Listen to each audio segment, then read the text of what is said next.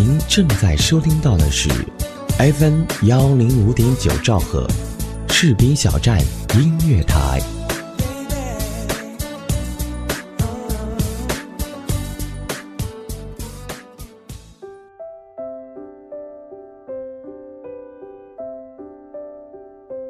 Hello，你好，这里是 FM 幺零五点九士兵小站音乐台，我是周小猫。前两天在微信订阅号当中发现了一篇很有趣的文章，这个订阅号呢名字叫做“原来是西门大嫂”。接下来我要分享的这篇文章名字叫做“随便判断别人的人生幸福与否，真的很傲慢呐”。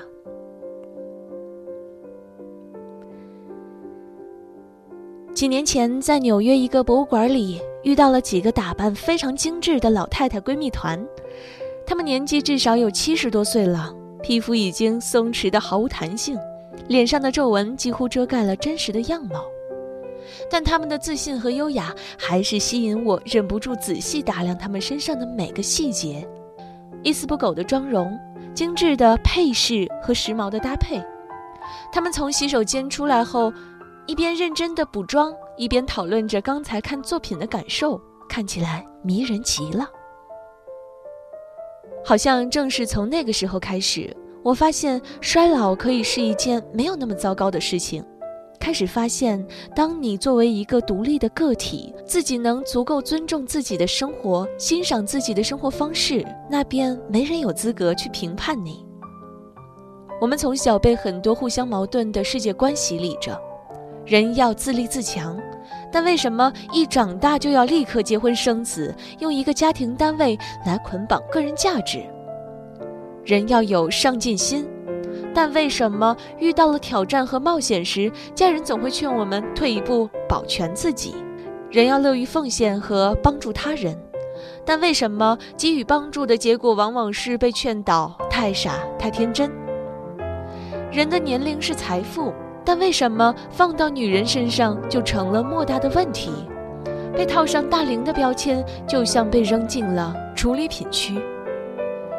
一直以来，父母和学校试图通过教育让我们成长为一个符合规格的成年人，结果却很难接受我们生命中出现一些问题。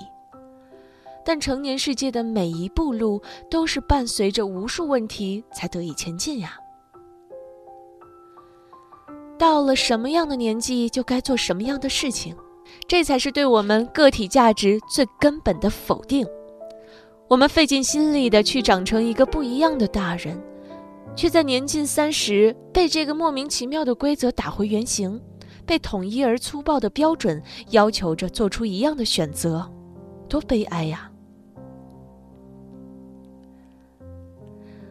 我的好朋友小引子是个超级棒的姑娘。漂亮、勤劳、独立、诚实、善良、大方，总之集结了一切好姑娘的优秀品质。她由妈妈独自抚养长大，很早就开始一边养活自己，一边照顾家庭。成长中对家长的依附期也很短，从很小就开始为自己人生中大大小小的选择做决定。她十几岁独自来北京学画，经历了高考失利。复读，又韧性十足地考进了很好的大学，因为专业优秀，毕业后被留校。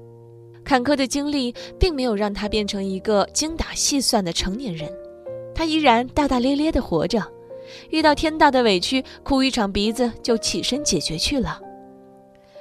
而我至今记得他工作后拿到的第一份收入不错的外快，在我兴高采烈地跟他商量着要去哪玩去庆祝时，他已经。把所有的钱都拿去给妈妈装修了，从石灰水泥到窗帘台灯，他事无巨细地买好了一切，照顾和安排一切，甚至连装修时家里的电路都是他亲自上手完成的。任何东西坏了，首先试着自己修一修；任何问题出现，先试着自己解决，而不是向别人求助。他一向如此。在我跟他认识的这五六年里，眼见他经历过很多困难的时刻，却极少见到他轻易求助或者流露沮丧。虽然无比渴望家庭生活，也不乏追求者，但在遇到自己真正喜欢的人之前，他还是一直保持单身。他总说，这些年自己能处理的事情越多，对爱情的需要反而越来越简单了。现在只是希望和一个自己喜欢又聊得来、能一起进步、一起打拼的人来组建家庭。小影子是我见过被现实逼迫最无情的人了，有身体欠佳又无比焦虑的妈妈，有前途未卜的未来。如果他都没有被“大龄”这个词束缚住，那只能说明太多人扛不住家庭压力和社会规则，而被迫选择了自己不想要的生活，都只能归因于自己真的不够强大。女孩子修水管、装电器，从来都不是一件可怜的事。自己能做的事情，干嘛不自己做呢？况且，并没有规定这些事情一定是该男生来做的呀。我们是两个可以各自生活的很好的个体，在相遇时渴望组建一个能够让彼此变更好的家庭，这才是我们需要婚姻的原因。我身边有许多所谓大龄未婚女青年，她们都有着自己很丰富也很独立的生活，有的向往家庭，有的享受独处，有的很享受于和喜欢的男孩子谈恋爱。却并不打算谈婚论嫁，所以我更加觉得，用“大龄”“女强人”“剩女”这些非常面孔化的名词去切割女性的价值，是一件很粗暴的事情。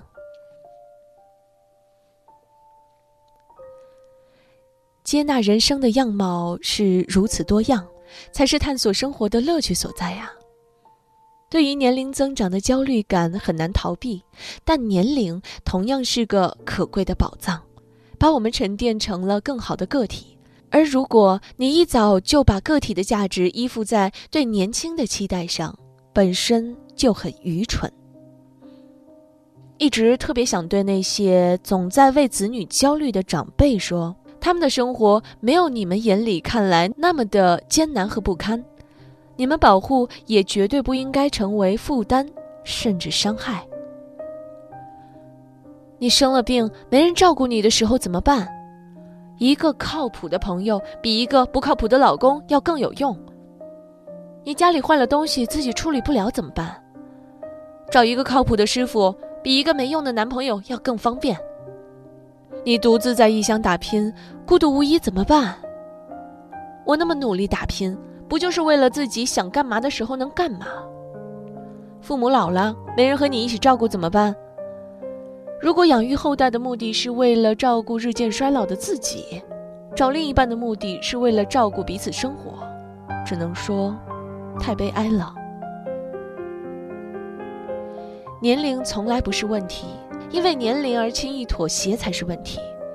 比起害怕问题出现，更重要的是成为一个乐于向未知发问的人。人生里出现的每个问题，都对应着一个他人无法给予的答案。每一个问题背后，都是一颗想变好的心。只有你乐于积极解决问题，不回避和畏惧问题，才有机会和最好的答案相遇呢。